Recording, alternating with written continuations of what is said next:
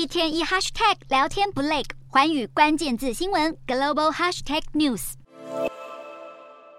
美中科技战再度升级，这次被中国锁定开闸的是美国半导体巨擘美光科技。中国互联网信息办公室二十一日以美光产品存在严重网络安全隐患为由，下重手封杀。今年三月底，北京开始对美光在中国销售的产品启动网络安全审查，引发国际关注。时隔不到两个月，中国网信办就宣布，美光产品不只存在网络安全隐患，还直接影响中国国安，因此未通过审查。北京已经下令国内相关企业停止采购美光产品。消息一出，震撼半导体市场，还恐怕会动摇全球科技版图。美光是继英特尔后，美国最重要的半导体制造商，也是全球动态随机存取记忆体最大制造商之一，市占率仅次于南韩三星电子以及 SK 海力士。美光二零二二年营业额在全球半导体公司排名第六，其中有十趴营收来自中国市场。如今，中国严禁企业采购美光产品，被外界解读成北京反制美国科技战的沉痛回击，报复华府先前把长江存储以及海康威视等中国科技公司列入制裁实体清单。英国金融时报报道，华府早有预备，还曾经呼吁南韩政府要敦促三星等南韩企业不要填补美光被禁后留下的中国市场供应缺口，凸显美中科技战依然暗潮汹涌。